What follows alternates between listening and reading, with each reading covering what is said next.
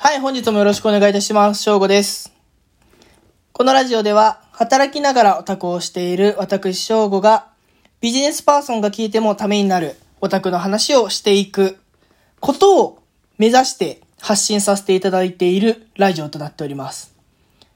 ちょっとややこしくて申し訳ございませんが、本日もよろしくお願いいたします。えー第10回目になります。とうとう2桁の大台に乗ってきたなという感じなんですが、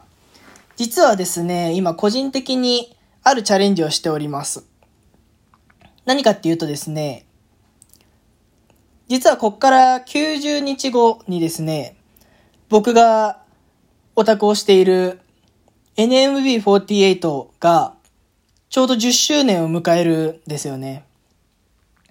で、それに合わせて僕もこっから1日1本ずつラジオを上げていって、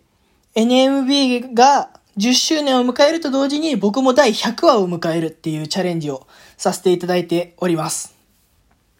それを考えるとですね、この10っていう数字途方もない、まだまだだなという感じがしてしまうんですけれど、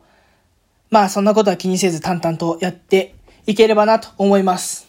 本日もよろしくお願いいたします。で、そんな第10回目なんですけれど、本日はですね、小さい頃の何かに夢中になる感覚を大事にしていきたいっていうお話をさせていただこうと思います。まあ、子供の頃、小さい頃に何かに夢中になって寝るのも忘れちゃうような感覚って皆さん持ったことあると思うんですけれど、まあ、何か好きなもの、漫画だったり、テレビとかだったり、あとはゲームですね。とか、とかとか。何かこう自分が好きなものに夢中になって、親に怒られても続けたりとか、まあ、寝るのも忘れちゃったりとかっていう経験とか、感覚、お持ちだと思います。まあ、ただですね、まあ、学校に通い始めたり、働き始めたりすると、日々日中のなんかやらなきゃいけないことが終わり、で、そっからそれが終わった解放感とか疲れで、夜ぼーっとして、で、寝てしまい、次の日また仕事とか学校とかが始まる、みたいな生活をついつい送ってしまいがちだと思うんですよね。僕も実際そういう日はあるんですけれど、ま、ただ、この子供の頃のようなですね、何かに夢中になって本当に寝るのも忘れちゃうみたいな感覚を僕はとても大事にしたいと思っておりまして、まあ意識的に大事にしようと思っています。で、こういう感覚が今なんで大事なのかっていうのをちょっと僕なりに考えてみたんですけれど、まず1点目は、シンプルにやらなきゃいけないことで埋まってるスケジュールってめちゃめちゃつまんなくないですか？なんか、まあその、聞いてくださってる方の学年、学年とか年齢によって、今やらなければいけないことって様々だと思うんですけれど、一日、その日の予定が、やりたいことじゃなくて、やりたくはないけどやんなきゃいけないことで埋まってると、やっぱり面白くないですよね。まあそれでもやらなきゃいけないので、しょうがないことはあるとは思うんですけれど、せっかくなら、やりたいことで能動的に動いてる方が、まあ一日やっぱ楽しいし、一日が楽しければ、一週間が楽しいし、一ヶ月が楽しいし、一年も楽しいし、まあ人生がそこから楽しくなってくるかなと思っております。っていうのと、で、そこで、自分がこうやりたいこととか面白いことっていうのに、あの、飛びついて、いろんなことをしているとですね、次の発想も湧いてくるんですよね。なんかこれやってみたら面白そうだなとか、これもちょっとやってみようっていう、発想、次の発想にまで繋がってくるので、こういった感覚はすごく大事だなと思ってます。で、最後に三つ目はですね、今この、自分が好きなものに、まあ、言ってしまえばかまけまくってても、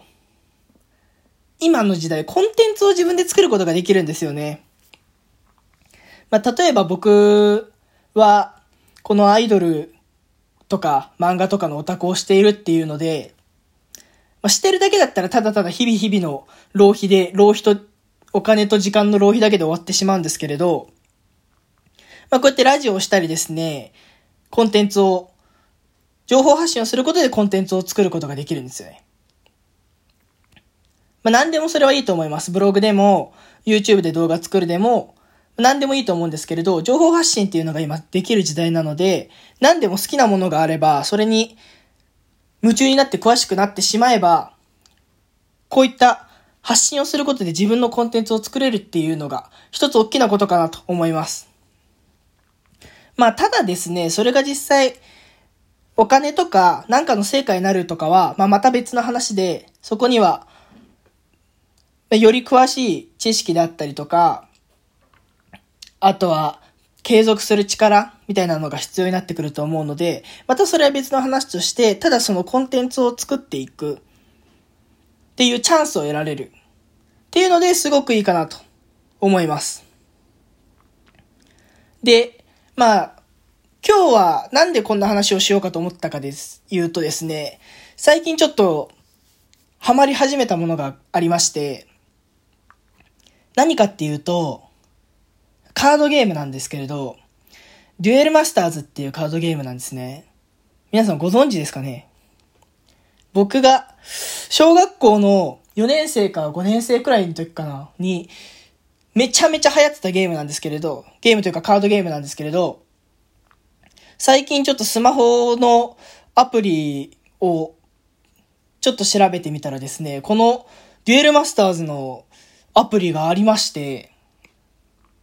ちょっと久々に感動してですね、本当に小学生の頃好きだったので、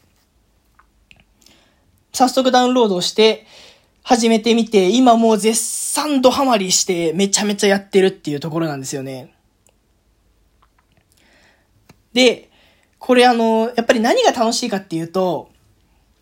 やっぱりその小学生の時の思い出ですよね。もうめちゃめちゃ夢中になって、ほんと友達と放課後、デュエマする予定を組むためだけに学校行ってたみたいな時もあったので、時もあったというか、という感覚があったので、なんかその感覚をすごい思い出すのと、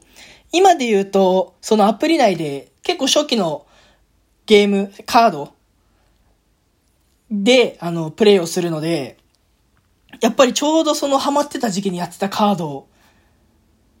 で、ゲームをするっていう、その懐かしさがやっぱりちょっと刺さりましたね、僕の心に。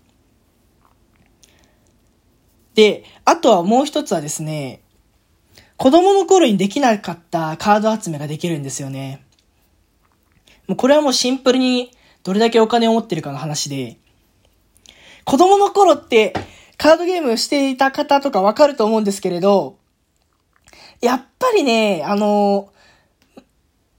まあ、もちろん子供自身にお金あんまないですし、あとはその家庭が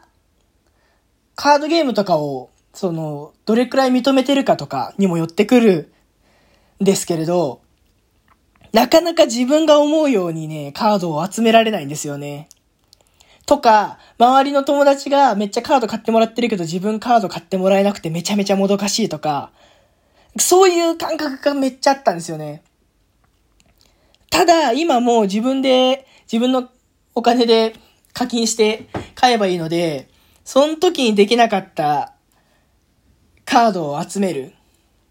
ていうのが今アプリでできるっていうのがもうめちゃめちゃ楽しいんですよね。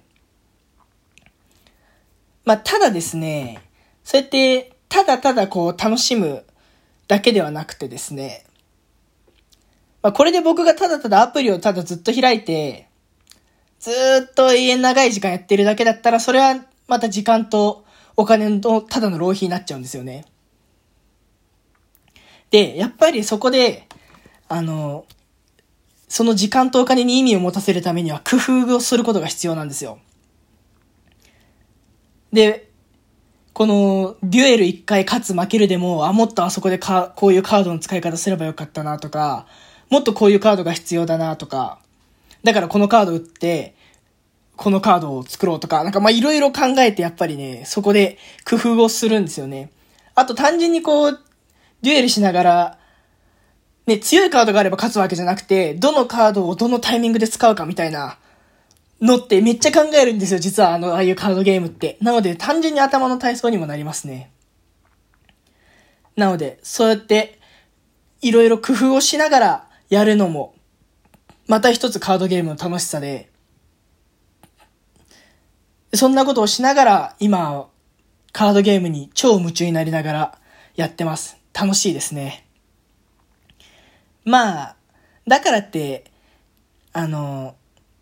ただただ、どうデュエルで勝つか工夫してるのなんて、ね、工夫って言わずただの時間と金の浪費ろって言われたらもうどうしようもないんですけれど、まあ楽しんでね、感情に従って、これからもいっぱいデュエルしていこうかなと思ってます。はい。本日はそんな、夢中になるという感覚を大事にしていきたいなというお話でした。皆さん本日もどうもありがとうございます。このラジオの100回放送に向けた過程を見守っていただければと思います。本日もどうもありがとうございました。また次回もよろしくお願いいたします。バイバーイ。